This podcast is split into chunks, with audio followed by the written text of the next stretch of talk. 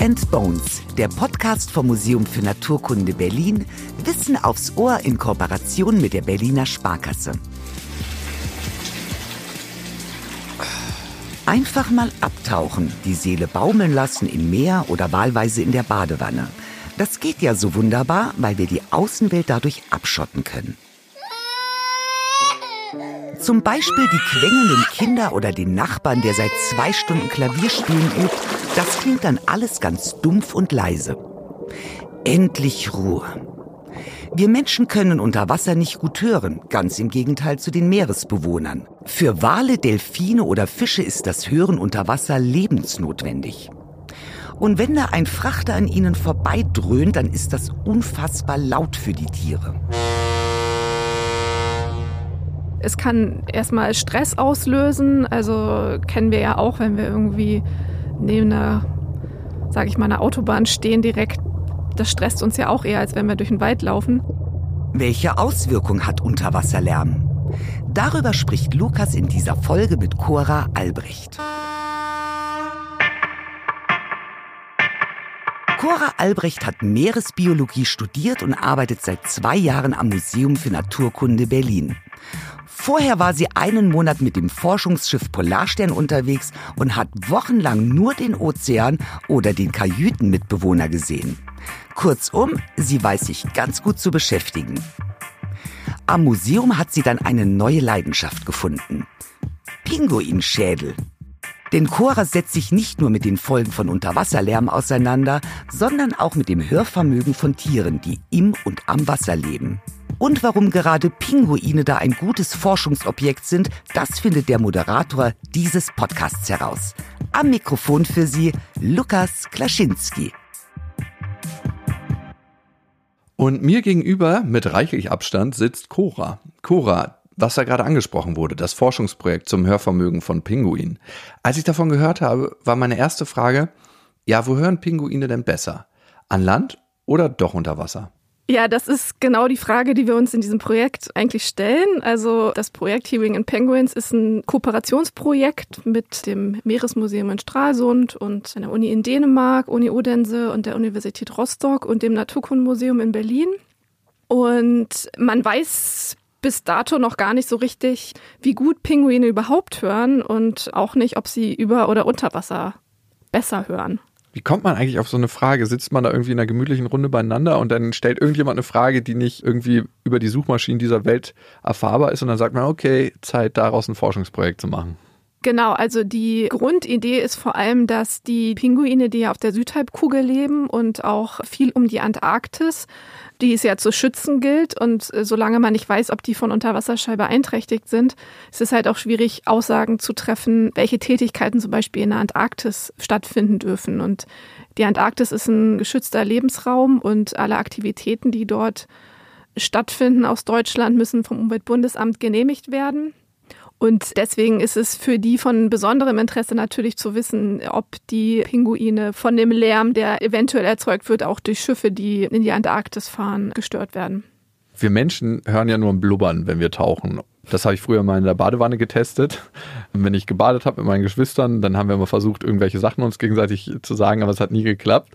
Und beim Tauchen später dann habe ich es natürlich auch nochmal getestet. Es klappt nicht. Wie ist das bei den Pinguinen? Haben die sich angepasst, weil sie so viel Zeit unter Wasser verbringen?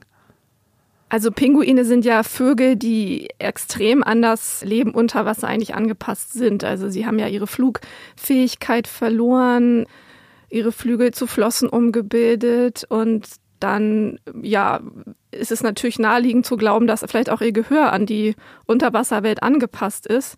Man weiß halt, dass die an Land in ihren Kolonien also sehr auf ihr Gehör angewiesen sind. Also die haben wirklich sehr unterschiedliche Rufe unter den Arten, unterschiedlich aber auch in der Art, ja, unterschiedliche Rufabfolgen und die Jungtiere und Elterntiere finden sich auch über ihr Gehör zum Beispiel an Land. Und genau um diese Frage zu beantworten, haben wir aus der Vogelsammlung aus dem Museum für Naturkunde Präparate von Pinguinschädeln genommen und haben die in einem CT-Scan gescannt, um uns die Ohrstrukturen genau angucken zu können. Das heißt, wir haben Scans gemacht und die nachher am Computer digital rekonstruiert und so 3D-Modelle erstellt und da die Gehörstrukturen nachgezeichnet. Und was wir jetzt sagen können, ist, dass das Gehör eher an einen höheren an Luftschall, also an Land gemacht ist. Und was der Pinguin aber hat, ist, dass die Ohren, also die haben ja keine Ohrmuschel, aber die Ohröffnung ist halt mit Federn abgedeckt, also dass kein Wasser zum Beispiel ins Ohr kommt.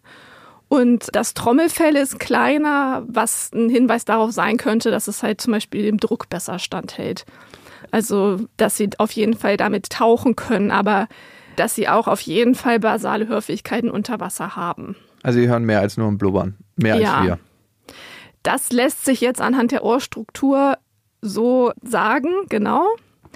Und zusätzlich haben unsere Kollegen aus Dänemark Pinguinen in einem Wasserbecken Töne vorgespielt. Und ab einer gewissen Lautstärke reagieren sie tatsächlich darauf und schwimmen von dieser Schallquelle weg. Das heißt, sie zeigen auch tatsächlich ein Fluchtverhalten. Das war jetzt nämlich auch meine Frage. Wie macht man das ganz konkret? Also klar, Pinguine sind wahrscheinlich in der freien Wildbahn oder in einem Becken und man spielt den Laute vor, guckt, wie die darauf reagieren. Aber selbst wenn die nicht darauf reagieren, heißt es ja nicht, dass sie sie nicht hören. Genau, also man kann ja Pinguine jetzt nicht einfach fragen, ob sie einen Ton hören. Also wir schicken die aber so eigentlich zu einem Hörtest, also so wie der auch bei Menschen gemacht wird. Okay. Nur dass die Pinguine natürlich erstmal darauf trainiert werden müssen, anzuzeigen, ob sie einen Ton gehört haben. Also wir können das ja einfach von uns geben, ob wir was gehört haben.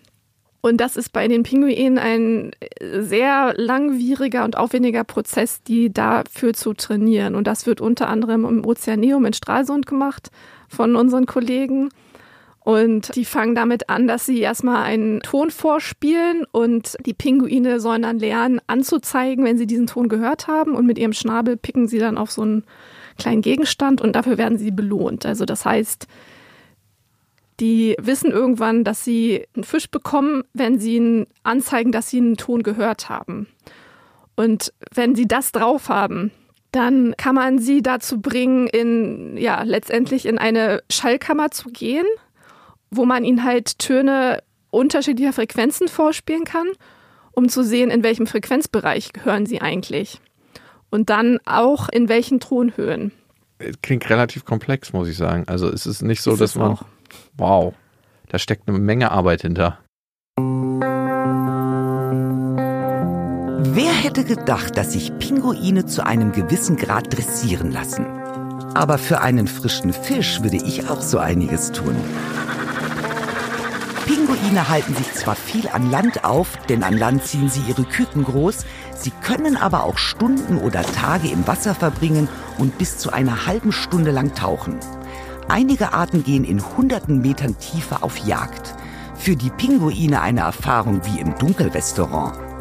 Für das fröhliche Fressfest unter Wasser müssen sie sich auf andere Sinne verlassen, wie eben auf das Hören.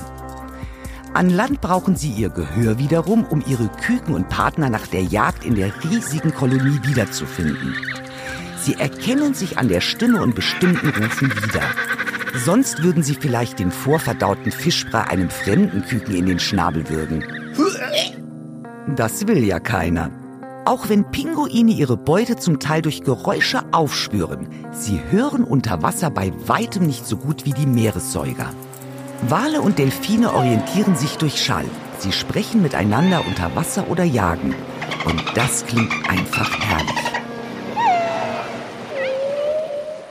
Seid ihr auch schon tiefenentspannt? Cora, du hast ja das studiert, was sehr viele Menschen, glaube ich, studieren möchten. Meeresbiologie ist auf jeden Fall ein Traum von vielen. Du warst ja auch mit der Polarstern unterwegs, soweit ich weiß. Ja, das ist das genau. größte deutsche Forschungsschiff. Bist von Deutschland nach Kapstadt gefahren.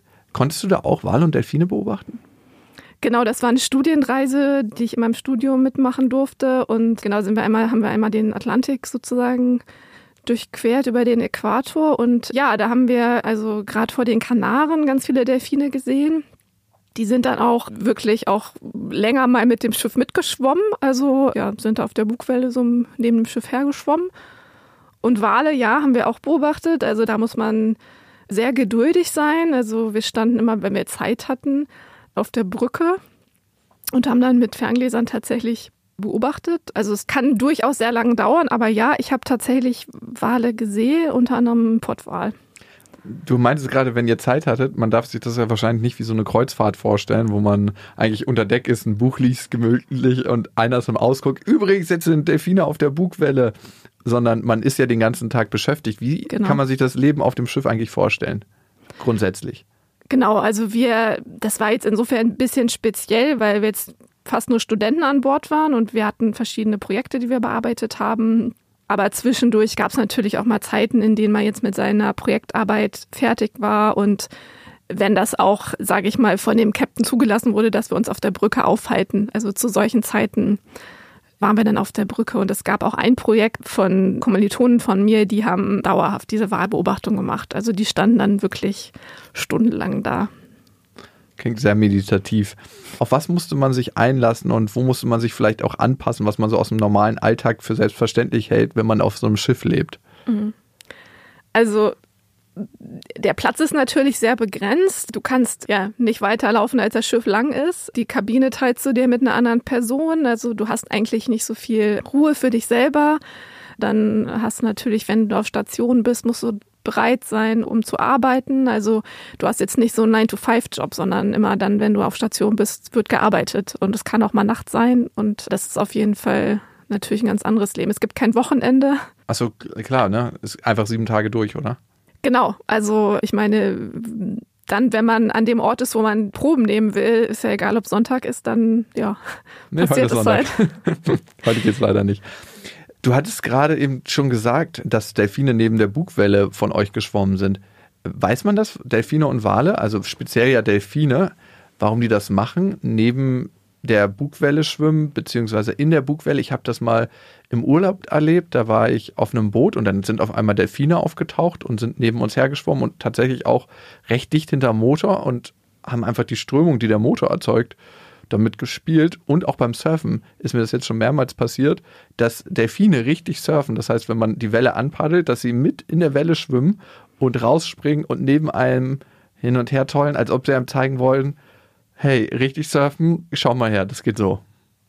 Ja, die sind sehr neugierig und super verspielt und kommen dann halt auch gerne an, um mal zu gucken und ja, nehmen halt diese Wellen mit, um da auch so ein bisschen drauf zu reiten. Also Wellenreiten machen Surfer ja auch, bringt ja auch Spaß und bringt den Delfinen genauso Spaß. Also es ist eine reine Freizeitbeschäftigung eigentlich für die. Kann man so ausdrücken, ja. Wie stehst du eigentlich zum Thema Streicheln oder Berührung von solchen Tieren in freier Wildbahn? Weil es gibt ja relativ viele, ja, wir klammern mal das Thema irgendwelche Delfinparks aus, weil das, glaube ich, ist recht klar, dass das den Delfinen nicht gerecht wird. Also wie wäre das für uns, wenn wir irgendwo in einem Aquarium leben würden oder in einem Käfig und da kommen immer ständig irgendwelche Besucher rein und sagen, ah, komm, ich möchte dich gerne mal streicheln. Aber in freier Wildbahn ist es ja auch so, das habe ich erlebt in Ägypten, dass es dort kleine Fahrten rausgibt und dann kommen Delfine, die werden auch nicht angelockt mit Futter. Das ist ganz, ganz wichtig. Das wurde auch gesagt. Und dann kann man neben denen her schwimmen. Und manche kommen auch so dicht ran, als ob sie berührt werden wollen. Ich habe sie extra nicht berührt, weil mir war das auch ehrlich gesagt zu unsicher. Aber wie stehst du dazu, wenn man die Delfine dann auch berühren würde? Also generell ist es eigentlich immer eine schlechte Idee, Wildtiere zu berühren und denen aktiv nahe zu kommen. Also wenn die jetzt selber ankommen, das ist äh, selbe Hintergrund, warum sie wahrscheinlich auch auf Surfer zuschwimmen, weil sie einfach neugierig sind und einfach mal gucken wollen, ja, was die Menschen da im Wasser machen. Und sie würden wahrscheinlich sich ja auch wehren oder wegschwimmen, wenn man, wenn man sie berührt und sie das nicht wollen würden, könnten sich im Zweifel sogar wehren. Also die haben durchaus, sind auch durchaus ganz schön stark. Aber ja, man weiß halt gerade nicht, vielleicht hat man irgendwie noch ein bisschen Sonnencreme an der Hand zum Beispiel und ähm, ja, fest an den Delfinen an. Also was macht das mit der Haut zum Beispiel von dem Delfin? Die haben ja auch teilweise wirklich Bakterienfilme auf der Haut, die sie schützen und wie könnte man dadurch irgendwie abrubbeln? Also ich halte da nicht viel von, die Tiere aktiv zu berühren. Hm. Ja, sehe ich ähnlich. Also auch wenn es sehr verlockend immer ist, um mal zu gucken, wie fühlt sich das an, wenn die nicht so dicht an einen Rand schwimmen und man merkt, okay, die suchen quasi den Kontakt, wenn man jetzt schwimmt und man merkt, die berühren einen während des Schwimmens, das kommt ja auch vor, sehe ich das sehr, sehr ähnlich. Delfine, das ist ja eine Besonderheit, genauso wie Wale, sind ja keine Fische, sondern Säugetiere und können unter Wasser nicht atmen. Ich habe auch gehört, dass sie bewusst an die Oberfläche schwimmen, um zu atmen. Also ist das ein bewusster Prozess oder ist das eher was Unterbewusstes, was so nebenbei läuft? Oder sagen die sich, ja, ich, jetzt schwimme ich mal hoch? Nee, die müssen schon bewusst an die Oberfläche kommen, genau, um, um ihre veratmete Luft auszuatmen aus der Lunge und dann wieder neue Luft einzuatmen. Eine Sache, auf die habe ich mich am meisten gefreut, da mal Klärung reinzubringen. Die begleitet mich schon seit mehreren Jahren und ich habe keine konkrete Antwort darauf gefunden. Ob es eine Urban Legend ist, ob es irgendwie ein Gerücht ist, was nicht stimmt, oder ob es wirklich stimmt. Richard O'Barry, das war ja der Delfintrainer von Flipper. Es gab ja insgesamt fünf Tiere, die eingesetzt wurden, um die Serie Flipper zu machen. Also es gab Susi, die wurde dann nach Flipper einen Zirkus verkauft, starb da an einer Lungenentzündung. Danach ist der Trainer Richard O'Barry in eine richtige Krise gefallen und hat alles nochmal überdacht hat sich dann für Meeresschutz eingesetzt, ist auf Bahamas ins Gefängnis gekommen, weil er dort irgendwelche Delfine freilassen wollte. Und als er wiedergekommen ist, hat er sich um einen anderen Delfin gekümmert, um Katie. Und Katie soll in ihrem Delfinarium, in ihrem Becken zu O'Barry angeschwommen sein und sich auf den Arm von ihm gelegt haben und willentlich aufgehört haben zu atmen. Also sie hat quasi Selbstmord begangen weil sie ihren Atem angehalten hat, so lange, bis sie nicht mehr gelebt hat. Kann das sein oder ist das ein Gerücht? Also du bist auf jeden Fall schon mal besser als ich über Flipper, glaube ich, informiert. Ja, also ich habe das auch schon gehört, dass sie bewusst in Gefangenschaft irgendwie nicht mehr auftauchen und aufhören zu atmen. Ich meine, es sind wirklich hochintelligente Säugetiere und ja, also dass die äh, Tiere nicht gerne in Gefangenschaft sind. Also kann man sich ja vorstellen bei einem Tier, das irgendwie wirklich äh, hunderte Kilometer irgendwie durchs Meer schwimmt. Eingesperrt ist in so einem kleinen Becken, ja, ist wirklich äh, äußerst fragwürdig aus tierschutzrechtlicher Sicht. Und insofern, ja, kann ich mir das durchaus vorstellen, dass sie sich auch bewusst dafür entscheiden können, nicht mehr zu atmen. Mhm. Aber es ist natürlich, die Vorstellung ist natürlich grausam. Also, ja, ersticken dann quasi kommen wir zum ein bisschen erfreulicheren Thema. Wie verständigen sich Delfine eigentlich? Von ihnen kennt man ja dieses Gegacker, ne? Was man ja auch von Flipper kennt, diese Gacker. Also ich kann es jetzt nicht so gut nachmachen. Kannst du ja. Nee, ich versuche es lieber nicht. ich spiele es hier mal ein. Ist das deren Art zu sprechen? Oder Genau, das ist auf jeden Fall eine Art ihrer Kommunikation. Also die können sehr viele Laute machen. Also genau dieses Gegacker können Pfeiftöne und so Klicklaute von sich geben und haben wirklich ein breites Spektrum irgendwie zu kommunizieren. Und Delfine nutzen ja tatsächlich auch ja, Schallwellen im Ultraschallbereich, um auch zum Beispiel sich zu orientieren. Wie bei den und Fledermäusen, ne? Genau, das ist ähnlich wie bei den Fledermäusen. Mhm, dazu hatten wir auch mal eine Folge gemacht. Und Wale, das ist ja auch wie bei den Fledermäusen eigentlich. Die nutzen ja auch Ultraschall, um zu kommunizieren. Kommt sehr drauf an. Also es gibt Wale, die in sehr tiefen Frequenzen kommunizieren. Also Wahlgesänge, die so tief sind, dass wir die zum Beispiel auch gar nicht hören können. Also das ist dann nicht mehr Ultraschallbereich, sondern das ist dann Infraschall, eigentlich eher wie bei Elefanten. Genau. Wie nehmen Wale eigentlich Infraschall und Ultraschall wahr dann? Die haben ja nicht wirklich normale Ohren, ne? Nee, die haben halt genau kein Außenohr. Mhm. Aber die haben schon Hörstrukturen und die sind tatsächlich sehr an das Unterwasserhören angepasst. Und bei Delfinen ist es zum Beispiel so, dass die die Schallwellen über ihren Unterkiefer aufnehmen und darüber wird er sozusagen ans Gehör weitergeleitet. Und wozu benutzen die das? Also Ultraschall, jetzt speziell bei Delfinen. Bei Fledermäusen ist es ja zur Jagd und zur Orientierung in der Jagd. Ist das bei Delfinen auch so? Ist bei Delfinen auch so, genau. Also sie nutzen das, um ihre Umgebung abzutasten und auch um Beute zu erfassen, genau. Und bei Walen, also manche Wale jagen ja nicht. Wozu brauchen die dann den Ultraschall? Nee, also die Wale, die nicht jagen, sage ich mal, die nutzen keinen Ultraschall. Ach, das ist wirklich nur ein Jagdinstrument und Infraschall ist dann um Genau, das ist dann die Kommunikation. Das sind die tiefen Frequenzen. Das ist dann der Wahlgesang. Der wird dann nicht zur Jagd benutzt. Wie praktisch so diese tiefe, beruhigende Stimme ist so zum Kommunizieren und diese hohe ist, wenn man auf Jagd ist. Wie weit, über wie viele Kilometer können Wale sich eigentlich verständigen? Ja, also dazu kann man erstmal sagen, dass Schall generell unter Wasser sehr viel schneller geleitet wird als an Land, also viereinhalb Mal schneller. Und die Absorption vom Schall ist auch geringer. Das heißt, der Schall kann wirklich sehr weit unter Wasser geleitet werden und ist auch so ein bisschen abhängig von, ja, so von Faktoren wie Temperatur, Salzgehalt, Druck. Und ja, da gibt es so Wassertiefen, in denen so ein Optimum herrscht, dass der Schall tatsächlich über mehrere hundert Meter bis Kilometer weit getragen wird. Mhm. Und Wale können ja von Kontinent zu Kontinent teilweise kommunizieren, also über hunderte von Kilometern. Wie trägt sich da der Schall? Also klar, die Leitfähigkeit ist anders, die Energie wird besser getragen, aber so viele Kilometer, gibt es da noch andere Hilfsmittel? Naja, es gibt halt, was ich eben schon gesagt habe, es gibt halt so eine optimale Tiefe, wo halt der Schall am allerbesten oder am allerweitesten getragen werden kann. Und das ist, man sagt, dass dann Wale tatsächlich so eine bestimmte Tiefe einnehmen, in der sie kommunizieren.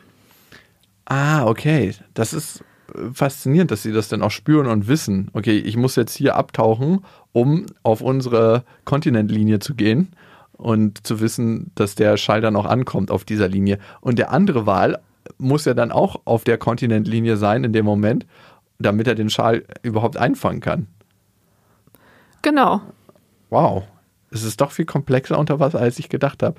Und wie ist das jetzt zwischen Blauwalen und Buckelwalen beispielsweise, benutzen die eine Sprache oder ist das eine komplett andere Sprache? Können die sich verständigen oder verstehen die sich überhaupt nicht? Ist es so, als ob mhm. jemand aus einem ganz anderen Land kommt und man versteht so Gesprächsbrocken oder überhaupt nichts, dass man denkt so, über was reden die da gerade? Also generell haben die Arten schon sehr unterschiedliche Gesänge, die sich deutlich unterscheiden und wie auch vorhin schon kurz angesprochen, ja, sind einfach auch die Frequenzen sehr unterschiedlich von den einzelnen Arten, was sie aus von sich geben. Und dann kann es durchaus sein, dass sie auch Frequenzen von anderen Wahlen aufnehmen, die sie gar nicht selber hören können. Also insofern werden sie durchaus irgendwelche Gesprächsbrocken, sage ich mal, verstehen. Aber ja, es ist schon eigentlich, kann man sagen, eine andere Sprache. Das wäre praktisch, das als Mensch zu haben, so einen Frequenzbereich, den man nur selber versteht. Also genau, und die nutzen das auch dann, also zum Beispiel äh, Schweinswale, die geben dann ja Frequenzen von sich, die sind so hoch, dass der äh, ihr Räuber, also ähm, ein Orca, die zum Beispiel gar nicht hören kann. Also die nutzen das dann auch durchaus für sich. Und sagen dem Baby Bescheid, hey, schwimm mal hinter mir her, damit du nicht gefressen wirst gleich. Ja, zum Beispiel. Okay. Doch das große Problem sind nicht Orcas oder Haie, die die Kälber als kalorienreiches Frühstück verspeisen wollen, sondern Lärm. Unterwasserlärm.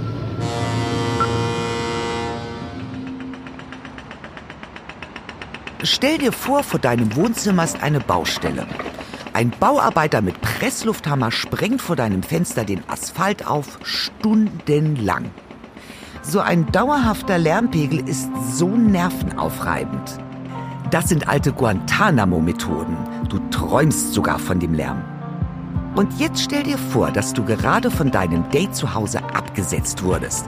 Der Presslufthammer hämmert immer noch spät abends. Ihr verabschiedet euch, du drehst dich nochmal um, rufst deinem Date zu. Wann haben wir das nächste Rendezvous? Und er oder sie versteht aber, das nächste Mal zahlst aber du. Tja, und das war's mit dem zweiten Date, der großen Liebe und dem potenziellen Nachwuchs. Ungefähr so geht es Walen auch. Nur, dass es durch den Unterwasserlärm erst gar nicht zum ersten Date kommt, denn der menschengemachte Lärm übertönt ihre Liebeslieder. Cora, du hast dich ja schon während der Schulzeit sehr für die Unterwasserwelt und Umweltbelastung und Umweltthemen interessiert. Was würdest du sagen, wie sehr wird die Unterwasserwelt durch menschengemachten Lärm belastet? Das ist ja eine Sache, die man eigentlich gar nicht auf dem Schirm hat. Unterwasserlärm interessiert nicht so viele Leute. Und weil man es einfach nicht in seinem Bewusstsein hat. Also wie man früher andere Umweltthemen nicht im Bewusstsein hat und heute sich sagt, wie konnte ich das nicht auf dem Schirm haben? Ja, also das ist genau das Problem. Das ist auf jeden Fall eine, eine Belastung für die Meere, die ja definitiv größere Ausmaße hat, als den meisten wahrscheinlich bewusst ist. Und das Problem am Unterwasserlärm ist halt, dass dass wir es erstmal nicht so sehen können, also auch was das für Folgen haben kann. Also ich sag mal jetzt beim Plastikmüll, das ist ja was, was, was einfach nicht mehr zu übersehen ist. Und das war aber auch ein Prozess. Also von vor zehn Jahren hatten das auch noch nicht so viele auf dem Schirm. Und nach und nach zeigt sich natürlich auch, was das für Auswirkungen haben kann. Und das ist halt beim Schall, also beim Unterwasserlärm, ein bisschen schwieriger zu, ähm, zu erfahren. Mhm. Und wenn wir den Menschen mal rausnehmen aus dem Ozean, also mit all dem Lärm, den er produziert, wie klingt der Ozean eigentlich für die Tiere? Ja, man hat ja oft dieses Bild vom stillen Ozean irgendwie im Kopf. Also das ist aber tatsächlich nicht so. Also für die Tiere ist es unter Wasser wirklich, ist es eine große Geräuschkulisse. Also ganz viele Tiere machen auf unterschiedliche Arten irgendwie Geräusche. Also Krebse machen Geräusche, Fische können Geräusche machen. Und insofern, ja, gibt's da viel zu hören. Hm. Und dann kommen noch die menschengemachten Geräusche hinzu. Welche sind das und welche sind besonders laut? Also mir fällt als erstes mal so ein schönes Motorboot mit Außenborder ein, was über den See knattert. Ja, genau. Also da hast du schon gesagt, also Schifffahrt ist auf jeden Fall irgendwie der eins der Hauptquellen für Schalleintrag ins Meer. Also genau, die riesen Containerschiffe, die irgendwie unsere Frachten über die Weltmeere schippern. Das ist eine Riesenlärmbelastung. Das sind ja irgendwie echt Tausende, die da auf den Weltmeeren ständig unterwegs sind. Wenn man jetzt noch dazu nimmt, dass Schall besser transportiert wird unter Wasser und schneller, muss man sich das nochmal potenziert vorstellen, der genau. Verkehr, der dort stattfindet, weil man denkt ja genau. so, ach, das macht ja eigentlich, ich höre jetzt gerade nichts, dass das Geräusche macht. Wow. Genau, also das ist auf jeden Fall eine der Hauptquellen, aber was es noch so gibt und was wirklich sehr laut sind, sind so Schallkanonen, die zum Beispiel eingesetzt werden, um nach Bodenschätzen zu suchen im Meer. Also das sind wirklich, also die sind irgendwie ja fast so laut wie so ein Seebeben, Erdbeben unter Wasser. Also die sind wirklich extrem laut. Dann, wenn zum Beispiel neue Offshore-Windparks gebaut werden, die müssen ja natürlich irgendwie im Boden verankert werden und werden in den Boden gerammt. Das ist auch sehr laut. Sonare, die eingesetzt werden, um den Boden abzutasten. Wow. Da gibt es wahnsinnig viel. Bleiben wir mal bei den Offshore-Parks. Du hast ja gerade gesagt, das ist sehr, sehr laut, wenn so ein Fundament in den Meeresboden gerammt wird. Aber das passiert jetzt bei uns zum Beispiel an der Nordseeküste, am norddeutschen Strand. Und warum stört das die Wale im Atlantik? Also da liegen doch hunderte Kilometer dazwischen. Das müsste doch dann eigentlich schon gut sein. Wir hören ja jetzt auch nicht jeden Club in Berlin. Ja, wir müssen gar nicht in den Atlantik gucken. Also das stört auch auf jeden Fall erstmal die Tiere, die in der Nordsee unterwegs sind. Also und Schweinswale, die gibt es auch bei uns in der Nordsee zum Beispiel. Und das ist tatsächlich sehr laut, also diese Rammarbeiten. Ist das auch ein Problem für die Orientierung bei den Walen? Also es gibt ja immer wieder gestrandete Grindwale, zum Beispiel jetzt in Tasmanien 2020 sind da Hunderte gestrandet oder auch über 100 am Strand von Sri Lanka. Hat das was mit dem Unterwasserlärm zu tun? Also das ist auf jeden Fall eine Vermutung. Ähm, der genau der Unterwasserlärm, der beeinträchtigt natürlich ja die Tiere in ihrer Kommunikation. Es kann erstmal Stress auslösen. Also kennen wir ja auch, wenn wir irgendwie neben einer, sage ich mal, einer Autobahn stehen direkt. Das stresst uns ja auch eher, als wenn wir durch den Wald laufen. Und bei den Schweinswalen zum Beispiel kann es ihre Orientierung beeinträchtigen, weil sie, weil sie durch ihre eigenen ausgesendeten Schallwellen sich nicht mehr orientieren können. Und insofern ist das eine Vermutung, dass das damit reinspielt, dass die Verletzung, die zum Beispiel, sage ich mal, eine Explosion auch auslösen kann, dass die dazu führen, dass die Tiere sich verirren. Was können noch für Faktoren hinzukommen, warum Wale am Strand stranden? Also ich kann mir das eigentlich nicht erklären. Warum schwimmen die dahin? Also es kann durchaus sein, also es gab auch schon gestrandete Wale, bevor es so menschengemachten Unterwasserlärm gab. Also dass sie zum Beispiel Beutetieren in niedrige Gewässer folgen und dann ist es denen irgendwann zu flach und dann kommen die Strömungen dazu und dann werden sie halt ans Land getrieben. Also das kann durchaus auch passieren. Aber man hat auch schon Tiere gefunden, die Plastik im Bauch hatten, aber auch, wo man zum Beispiel einen erhöhten Stickstoff Gehalt im Blut gefunden hat. Und das passiert halt auch bei Menschen, bei Tauchern. Also ich bin selber Taucherin und es ist ganz wichtig, dass man sehr langsam auftaucht, um den Stickstoff auszuatmen. Und deswegen vermutet man halt, die wurden irgendwie unter Wasser so gestresst, dass sie ganz schnell aufgetaucht sind und dadurch verenden. Wow. Ja, dauerhafte Lärmbelastung bei Menschen bedeutet ja auch, dass man vielleicht bestimmte Frequenzen nicht mehr hört. Bei Menschen sind das meistens die hohen Frequenzen. Wie ist das bei Meeressäugern? Können die schwerhörig werden? Genau, die können auch so eine Art Schwerhörigkeit entwickeln. Also dass sie zumindest auch bestimmte Frequenzen nicht mehr wahrnehmen, die für sie wichtig sind und ja, dass auch tatsächlich organische Schäden bekommen durch den Schalleintrag, ja. Welche Auswirkungen wurden noch beobachtet bei Meeressäugern durch Unterwasserlärm? Also erstmal, man hat sogar bei Muscheln feststellen können, dass die bei Schalleintrag zum Beispiel weniger filtrieren. Also dieses Problem ist halt bei Meeressäugern ein bisschen besser erforscht worden. Genau, also zum ersten Mal ist es halt wirklich dieser direkte Stressreaktion und das kann sich im, ja, auf die ganze Fitness des Tieres auswirken. Also dass im Zweifel auch sie weniger Nachwuchs produzieren und dadurch die Populationen kleiner werden dann Organschäden, ähm, sie werden in ihrer Orientierung gestört, finden nicht mehr genug Beutetiere.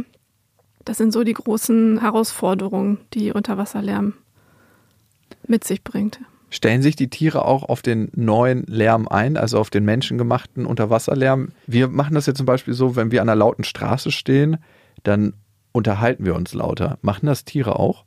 Ja, man hat schon beobachtet, dass die Tiere teilweise tatsächlich lauter geworden sind, aber das geht natürlich auch nur bis zu einem gewissen Maße. Oder dass sie häufiger rufen, also die versuchen schon, dem so ein bisschen zu, zu entgehen. Aber ja, ich meine, wir können uns im Zweifel irgendwie Oropax in die Ohren machen oder eine Schallmauer aufstellen. Das geht halt alles unter Wasser für die Tiere nicht. Mhm. Du hast ja auf der Webseite des Museums für Naturkunde so ein ganzes Dossier erstellt über Unterwasserlärm. Den Link dazu findet ihr übrigens in den Show Notes, wenn ihr da nochmal nachlesen wollt. Nun die Frage, was stellen wir mit dem Wissen an, was wir heute gesammelt haben? Kann man den Lärm effektiv reduzieren? Vielleicht auf politischer Ebene oder gibt es auch technische Lösungen? Genau, erstmal ist uns ganz wichtig, überhaupt erstmal die Menschen darüber aufzuklären, dass das ein Problem im Wasser ist, genauso wie jetzt Plastikverschmutzung, auch die Lärmverschmutzung ein Problem ist.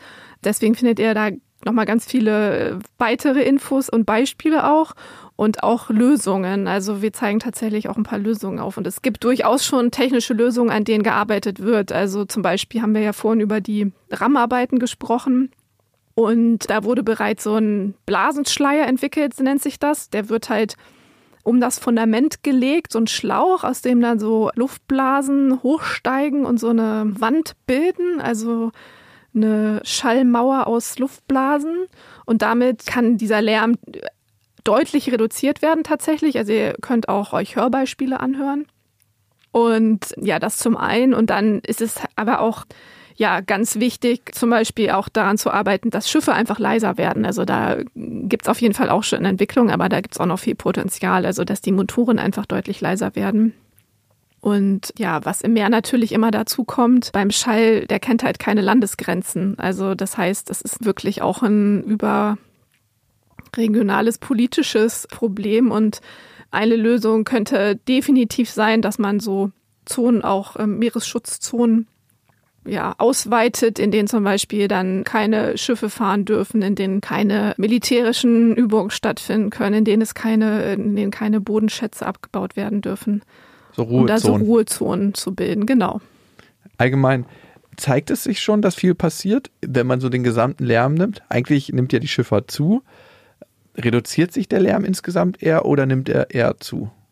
Also über die letzten Jahrzehnte ist der Lärm auf jeden Fall deutlich angestiegen und es gibt Untersuchungen, dass in, ja, in einigen Bereichen gab es eine Verdopplung des Lärms in den letzten zehn Jahren. Also bisher nimmt er auf jeden Fall nicht ab.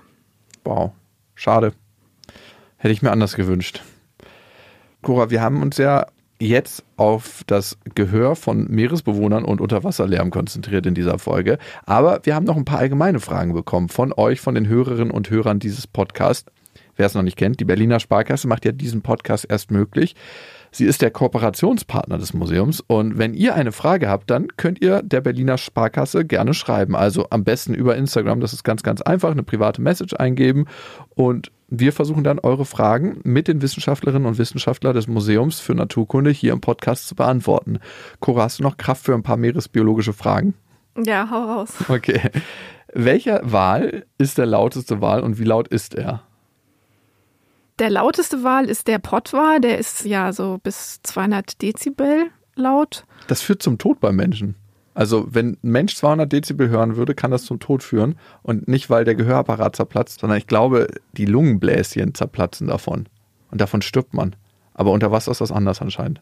Genau, die Lautstärke unter und über Wasser kann man nicht direkt miteinander vergleichen. Also da gibt es verschiedene Referenzwerte, aber das ist auf jeden Fall sehr laut und wird aber von den Schallkanonen, über die wir vorhin auch gesprochen haben, zum Beispiel noch übertönt. Also die sind tatsächlich bis zu 230 Dezibel laut.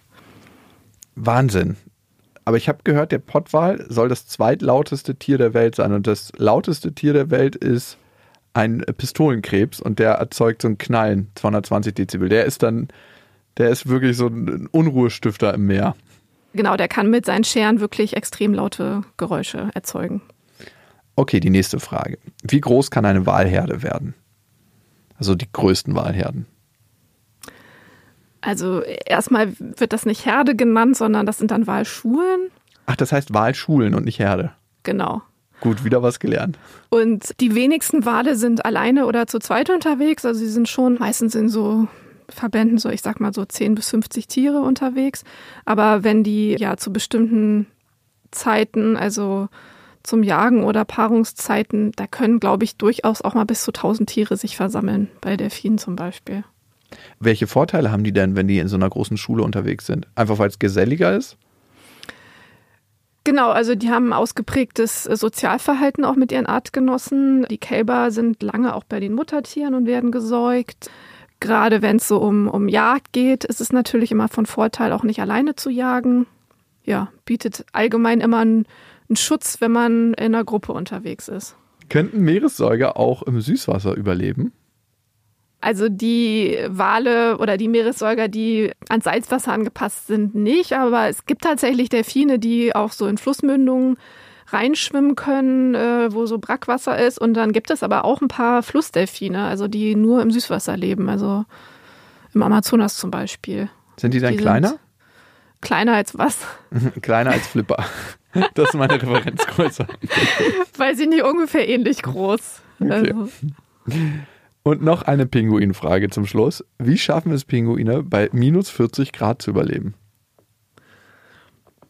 Ja, also bei minus 40 Grad, das ist ja wirklich schon extrem kalte Temperaturen, die in der Antarktis auftauchen können. Also dort, wo der Kaiserpinguin dann lebt. Und generell sind Pinguine sehr gut durch ihr Federkleid geschützt. Also die haben eine richtig fette Downschicht und fressen sich eine fette Fettschicht an, die sie vor Kälte schützt.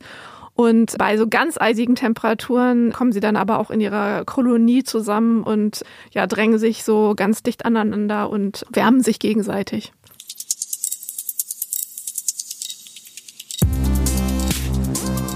Ja, dann wünschen wir den Pinguinen einen guten Appetit und dass sie reichlich Fisch finden, damit die Speckschicht wachsen kann. Wenn ihr mehr über Unterwasserlärm erfahren wollt und auch mal hören wollt, wie so eine Schallkanone unter Wasser klingt oder die RAM-Arbeiten für die Offshore-Windparks, dann schaut auf der Website des Museums für Naturkunde Berlin vorbei. Unter Lautes Meer hat Cora Albrecht noch mehr Informationen zusammengetragen und es gibt auch ein Audioquiz. Zum Beispiel finde ich, dass ein Walross wie eine Laserkanone klingt. Überraschend absurd. Viel Spaß beim Quissen und empfehlt uns weiter. Wir freuen uns drüber.